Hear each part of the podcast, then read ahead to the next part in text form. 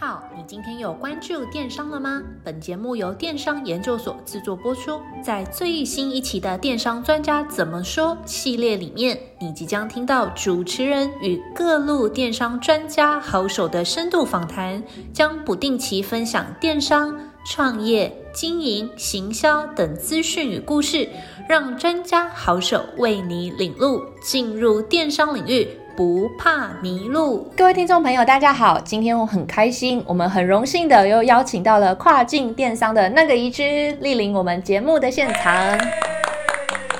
Hello，各位听众朋友，大家好。今天我们要来问怡君跨境官网架设的问题。好，我觉得这一题就是其实应该蛮多人还蛮蛮有兴趣的，而且跨境官网架设这个题目其实还蛮大的。那 Alice，我们今天要从哪些地方开始聊？呃，我想知道这个跨境官网的系统要怎么挑选，因为我们知道嘛，我们要把这个商品卖到国外去啊，总是要有一个网站。那、这个网站就像是我们的招牌或是门面一样。那在做这个网站的时候，有没有什么细节要注意的？嗯哼嗯哼，了解了解。我觉得很多人就是呃，在在讨论就是跨境官网的系统要怎么选之前，我觉得非常非常重要。其实我都会先跟各位卖家想说，哎，你首先要先想好你到底要去哪些主力市场，你的海外，你这个跨境你到底是要跨到哪里去？你是要跨到美国，你是要跨到欧洲，你要跨到北极圈，还是你是要跨到南极之类的？是要卖你气还是怎样？对。哎，别开玩笑，好， 重点呢是，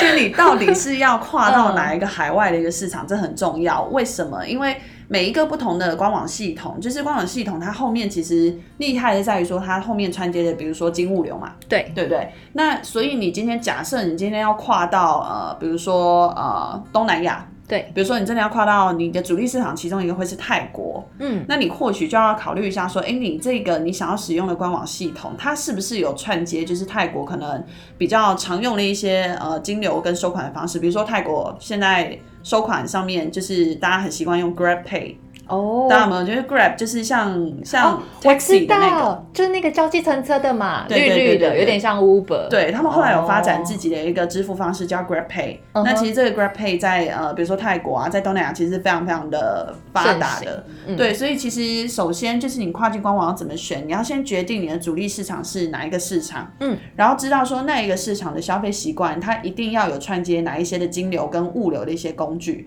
比如说东南亚可能另外一个比较盛行的一个配送的方式或是付款的方式叫做货到付款。哦嗯因为东南亚它有一个普遍一些现象是，它的信用卡持有率相对比其他欧美国家来的低，嗯，那他们会比较倾向用一些货到付款的方式，那所以你要看你的官网系统有没有办法支援货到付款的一个方式。嗯对，那举例来说，那那再换一个方向来讲了好了，比如说你呢，如果就是呃要去呃北美市场的话，那可能有些人就是可能会想要特别的去研究一下，说，哎，你的这个官网系统有没有办法串接其他金流支付方式，像是北美的 Square，嗯哼，对，所以各个不同的市场，它的消费习惯、金流的使用的习惯啊，物流使用习惯都不一样，所以还是要看你的官网到底有没有串接。所以在挑这个官网系统的时候，最主要就是要去看看说，诶，这个官网系统它的金流合作对象、物流合作对象是谁，然后有没有适合当地的这个消费市场的习性这样对子。对对，如果最基本要看的话，哦其是实我都会最呃建议优先，我们一定要先看金物流系统，嗯就是它、它能够提供的服务的范畴到哪里。那再来的话，其实跨境官网非常非常基本的就是我们会需要就是。但它既然是一个跨境官网，我今天要做的生意一定会是很多个不同国家的消费者嘛，对不嗯对？对所以一个跨境官网，它最基本配备在前端的一个前台的一个界面跟画面，一定要有办法支援多国的语言。哦，跟这是多您国最的基比本例的，我总不能按 Google 网页翻译。对对对对对对，就是顾，而且 Google 网页翻译应该有用过的人都会知道，说有时候翻的也是，你还是不如不要翻好了。对对对对，所以所以像多国语言这个功能啊，其实它非常非常重要。其实你的官网有没有办法支援，就是该该一个呃消费者他所属的语言的话，其实会让他比较有信心去做下单这个动作。嗯，那其实这一件事情不只是语言，币别也是一样。哦，对啊，这好重要。对，比如不说好我现在来按问计你好算了，机比如说你现在，我现在马上问你，就是一千台币等于多少日元？哈，我不知道三百吗？ 那一千台币等于多少欧元？嗯，除以四十，二二十，两百五，你确定现在汇率还是四十？对，所以所以你看，就是光是我们我们平常不是脑中就是一个自动的一个汇率换算币别的一个计算机，嗯，所以其实你你要一个消费者，他今天看哦这个东西卖八百美金，八百美金等于多少日现元什么？在好像是二十七太台崩币溃了，你嘛知道那 个那个对那个那个感觉已经消费体验不是很好，所以你你的官网上面除了刚刚讲的语言，让他觉得哎、诶更亲切、更好理解你的产品的一些说明文字以外，你的币别有办法让他很直观的知道说这个东西卖多少少钱？是他习惯的那个币别，嗯他才会更更直觉的哦，可以，我可以接受，马上下单。嗯所以这些都是门槛啊，对消费者都是门槛。所以你跨境官网系统，你第一个选定你的主力市场，第二个你看一下这个官网系统有没有办法支援你主力市场，你主力市场可能不止一个，嗯，你有没有办法支援你多个主力市场它所属的当地的这个语言跟币别，嗯对，这也是很重要的。那金物流刚刚就有讲到嘛，就是要找有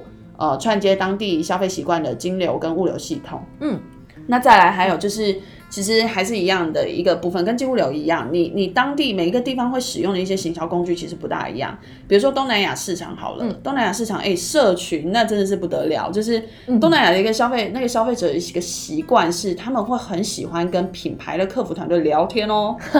真的是聊天哦，真的哦聊聊一聊，然后就下单。好有趣嗯哦。对，所以他们是非常非常的社群互动导向的一个消费的一个一个一个流程，对，一个消费旅程。所以，好，你可能今天要走东南亚市场，你可能要看一下你的官网的系统有办法支援你做社群媒体上面一些互动啊，这或者些是部 chat 分。 box，对就是那种对对对对聊天机器人啊，对对什么对，的所以你还是要看一下说啊，你要去的，我觉得这些事情归根究底都是你到底要去哪里，你要去哪一个海外市场，然后啊对应的工具、语言、币别、金流、物流、行销工具是不是都有办法，这个官网系统都有办法支援你要去的一个地方。哦，嗯好，嗯了解。谢谢 Elise 给我们对于跨境官网系统怎么选的建议。那接下来我就要开始问很细的问题喽。刚才有提到嘛，就是这个跨境官网，假设我现在要要进，要开始建立的话，我是一个消费者，那我一来到这个首页，那有没有什么地方是呃在做这个跨境电商的时候，有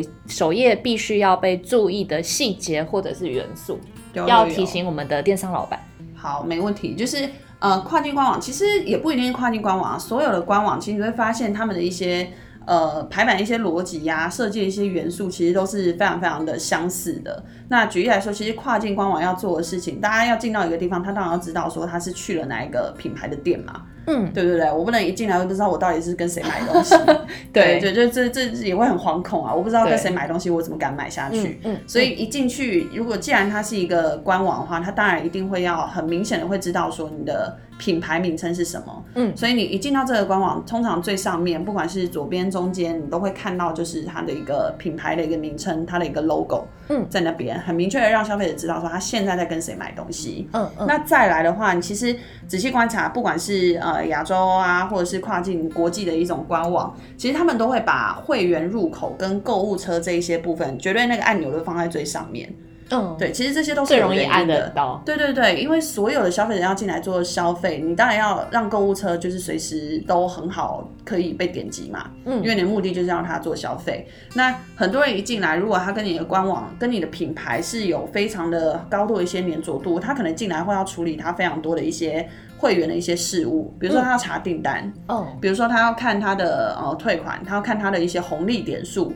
嗯所以你反而你你本来身为一个品牌，你就要去经营你的会员，给你的会员极佳的一些体验。所以像会员入口直接放在官网最上面，或是大部分人会放在右上角，哦，也是这样的一个逻辑，就是让所有的会员，他今天要处理他所有会员的一些事务，他是非常非常容易找到他的入口的。嗯，对，所以这是这是这些都是设计上面都是有原因的。那再来的话，我觉得呃，当然最上面一定呃那个连接列表嘛，就是大家会看到一进去官网最上面有一些像什么 about 关于我啊，嗯，像品牌的一些介绍啊，然后会有一个一定会有连接列表，会有一个地方专区就是叫告诉你产品。嗯它那个一一一一划过去，然后它下面就会展开它所有一些产品系列啊，什么这些都是很基本的。那呃，页尾的话，我觉得还蛮有趣的话，是可以，其实很多人都会就是呃业业委的话，就是很多人其实都会觉得好像没什么，但其实业委很重要。你会发现说，其实你常常就是滑到那个页尾的时候，其实上面有非常多不同的连接，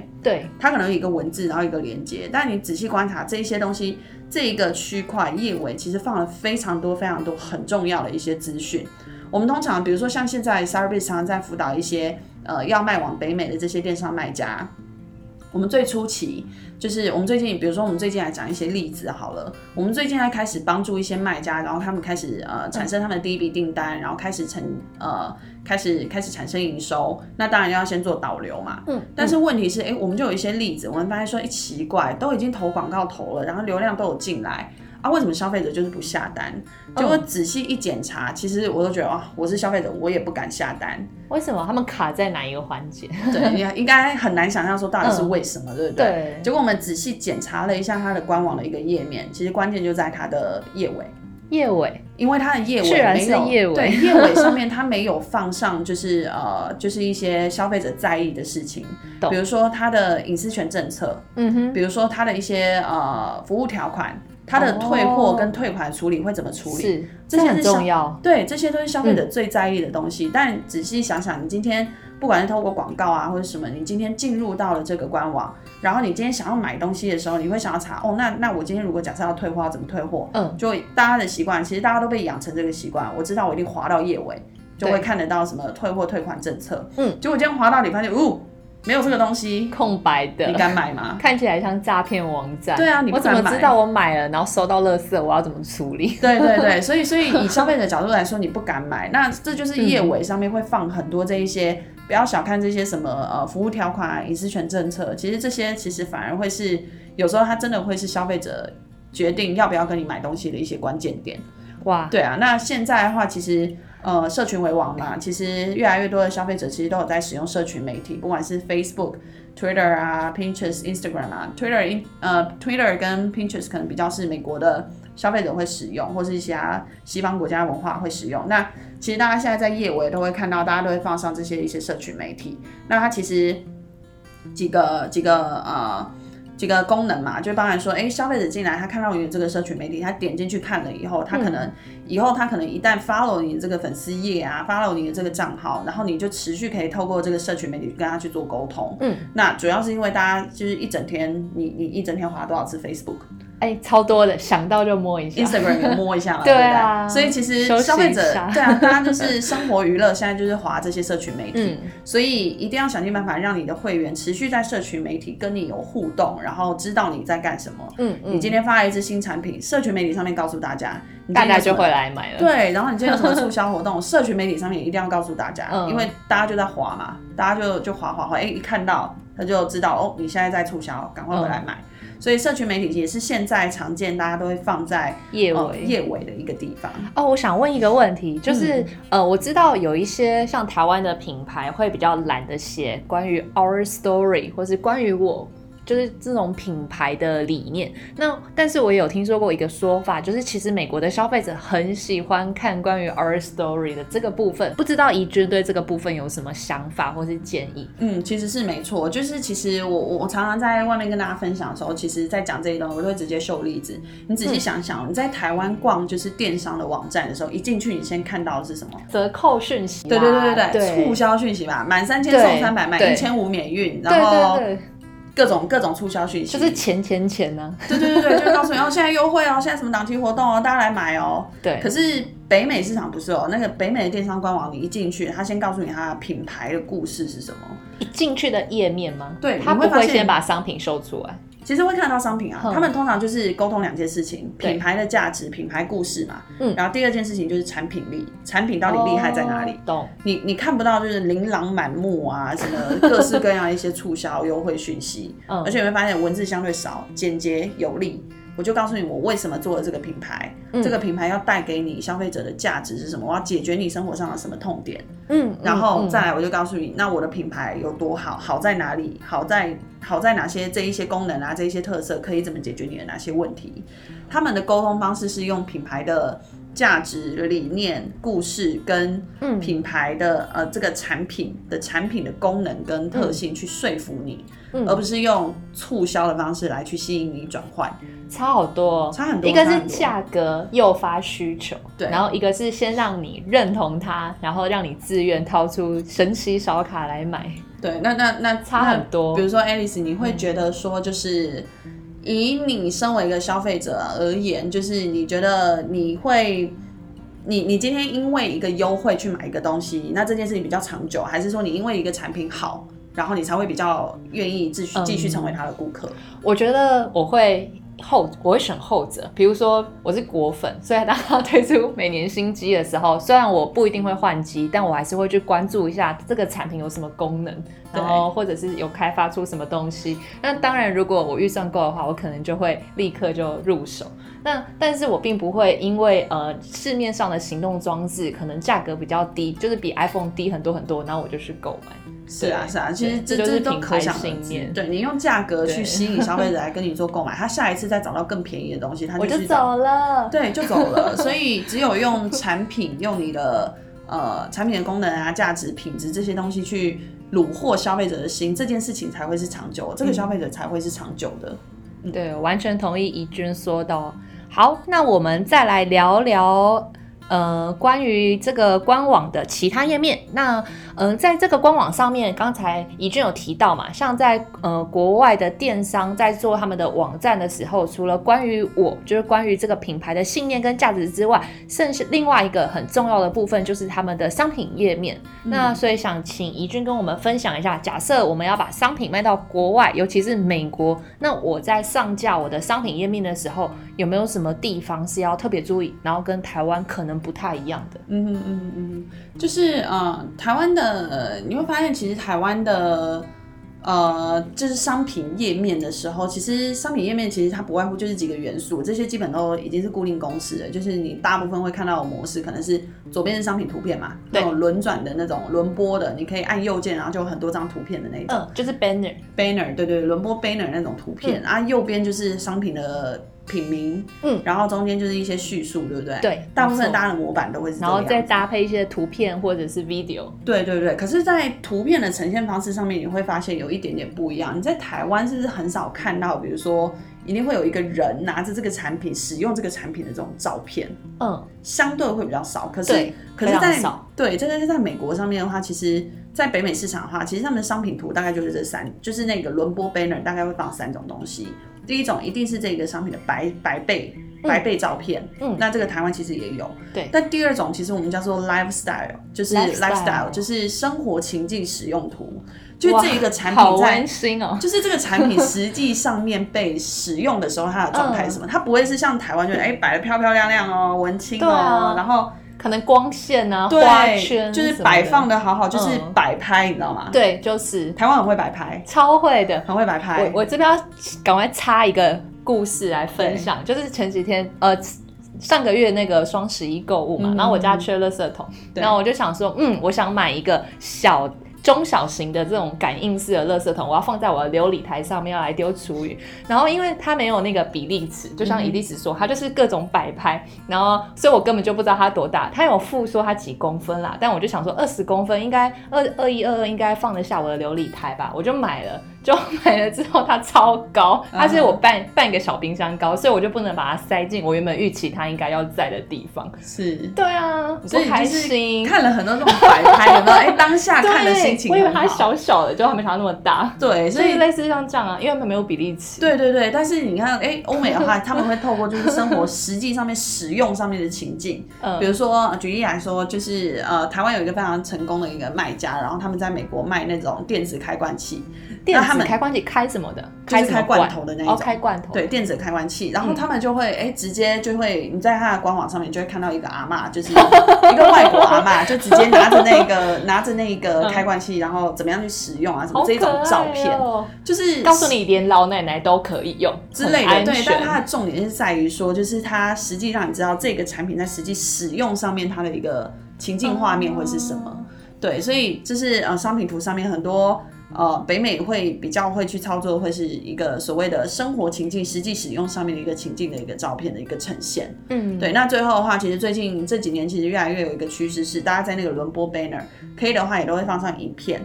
因为影片的话，更能够去呈现一个商品它在使用的过程，因为它是动态的嘛，对啊，对你有些三百饮料六十度对，呃，三百六十度， 三百六十度嘛，可以环拍，对对对对，所以反正就是影片的部分，它是更互动、更动态，可以去呈现这个商品的一个工具啦。所以其实影完片全的话，同意。对，因为现在大家就是一个视觉的一个时代嘛，对啊，对对对对对。相片的话，真的太容易被修图，尤其是女生在买衣服更是，就是哦，这个 model 穿起来好瘦好正，看起来材质好好。哎，来的时候还会有色差什么的？对啊，第一来了有时候有色差，第二是它可能前面前面很正常，然后后面就很奇怪这样。嗯那如果有影片的话，我就我们就可以三百六十度来检视一下。对对对，更好的了解商品这样。好， 那我们再来下一个，就是那在跨境官网有一些官网上面有时候会放一些连接到他们的部落格去。那、嗯呃，伊丽丝觉得这件事情是必要的吗？这件事情其实很看你的品牌的经营的一个策略，就是呃，因为因为其实经营部落格是非常非常花时间的一件事情，嗯，所以除非就是你今天你会发现说，哎，你的你的这个产品的类型啊，举例来说就是比如说茶叶产业好了，嗯嗯，就茶产业，大家做官网可能做起来就是大同小异，没有什么太突出的一些点。嗯所以其实像呃，就是茶产业的话，可能就相对哎、诶还蛮适合去做一些部落格的一些行销跟经营。比如说你你今天你想要哦比跟较其他家嗯专。业度的产品，对你想要跟其他的品牌稍微有点突出，你或许可以在你的官网开始经营部落格，嗯告诉大家说一些茶的一些相关的知识，不管是它跟健康相关的一些事情，或是你的茶可以怎么样去，比如说一些茶相关的一些菜单，嗯你的茶怎么样去搭配餐食什么这些的这种文章，哎、让大家觉得就是用你的产品，同时还可以学这些知识，好像蛮有趣的。，对比较有趣。那你相对就比其他品牌，你的官网就比较突出一点点。哦，所以其实还是很看啊，就是你的产品，你的你是不是有需要去做这样的一个部落格的行销，来去吸引更多的会员来使用你的品牌，比起其他品牌来说，嗯对。但是部落格如果你做下去的话，它它的确有一些优势，就是你其实你透过部落格某种程度，你也是可以在优化你的官网的 SEO 的部分，就是嗯嗯你你透过官网部落格上面的一些撰文啊，这些关键字上面的一些布局，你可以让你的这个呃官网在在今天有一个消费者，假设他用自然搜寻搜寻茶叶什么品牌之类的，更容易到你的网站去，对，更容易找到你的你的网站，因为你的网站相对就比较有内容嘛。嗯嗯嗯嗯嗯，好，那我们知道在官网建构的时候，可能还会有一些常见的元素，比如说这种商品的评评分啊、星等这个评论的这个功能，或者是会员 email 收集啊之类的，以及刚才 e l i s 有提到最后面可能会有一个服务条款跟隐私政策。那想请 e l i s 跟我们稍微快速的介绍一下这几种。呃，功能跟元素，然后想知道呃，e l i s 对这些功能的看法。嗯，我我主要想讲，就是在最后的时候分享一下，就是商品评星跟评论的这个功能好了。就是我相信大家可能多多少少都有去看过，像是一些大型的卖场，比如说我们讲亚马逊好了，嗯亚马逊其实大家如果、呃、搜寻完那个商品，然后在那个搜寻结果页，你会看到很多很多不同的商品嘛。那那个商品下面，你都会发现它都会放上星星，对，没五错颗星里面它总共满几颗这样子，四颗半啊，还是三颗啊？然后它的评分分数是五分里面它拿到四点八分啊，或者三点五分啊这一些。嗯，那这个东西其实它也是一个，我觉得它也是一个消费习惯衍生出来的一个工具。嗯对，因为其实亚洲文化可能相对比较没有那么感觉，就是亚洲人相对比较内敛。嗯我今天用了一个商品以后，我不会没事，或是很乐于说在网络环境上面跟大家分享说，哦我今天买了这个商品，这个商品很棒哦，我给它五颗 星什么。很少，亚洲文化比较不会，除非可以换者价值。对对之类 的，对。但西方文化，哎、就是其实日常生活也是一样嘛。西方文化是比较乐于表达的，嗯，对。那今天就是哎、诶一个消费者，你只要透过一些简单的一些刺激，就是比如说在他的一些 email 上面啊，或什么，让他去鼓励他说，哎、你要不要有个评价之类？你就算没有一些什么。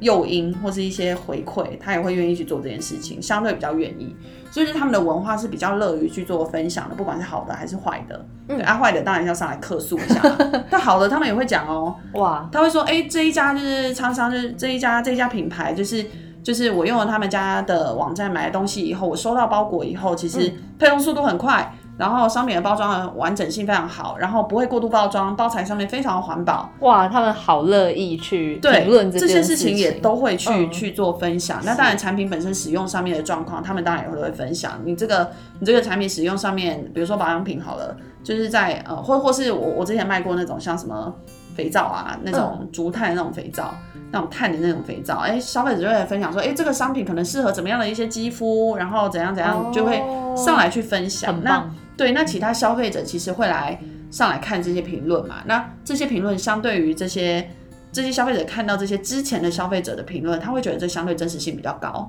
对对我会去看。 对，相对真实性是比较高的，所以它如果你的商品品质或者是你整个拿到的星星评级啊，或是你的你的留言相对都是比较好的，其实是它是很容易去促使你新的消费者嗯愿意去跟你做下单的。嗯所以你今天尤其你特别要去经营美国市场啊，或者是呃欧洲的市场啊，其实这种外国文化，其实这种商品评星跟评论的这种功能，我会非常推荐，一定要在你的官网上面使用起来。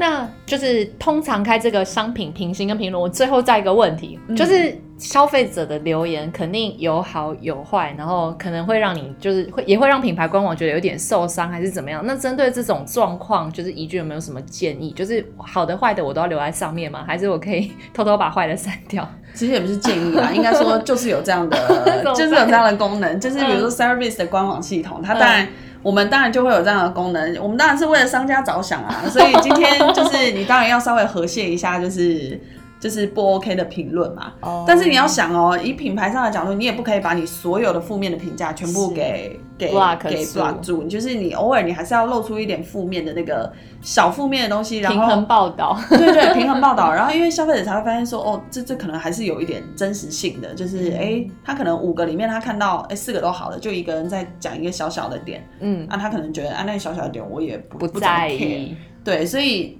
当然还是会有一些操作空间，你是可以隐藏一些就是对你非常不利的一些评论。嗯那这就是官网系统的功能嘛，就是为了商家，对，为了商家着想，怎么样去帮你就是控制你的评星跟看来评论这个也算是自己呃来跟我们开店平台合作的优点， 就是对你对可以对，官稍网微嗯官网系统一定要有这样的一些功能 啦。对，可以筛选一下。是是是，好，那我们今天的访谈就到这边，非常谢谢跨境电商的那个宜知，那我们下礼拜再见。谢谢，拜拜。谢谢您的收听，我们下次再会。若您有任何问题或有任何想法，欢迎透过描述框的电邮与我们进行联系。若想阅读最新最多的文章，请到我们的部落格。那如果你想联系我们的开店顾问，也请一键来点击联系。那我们下次再见。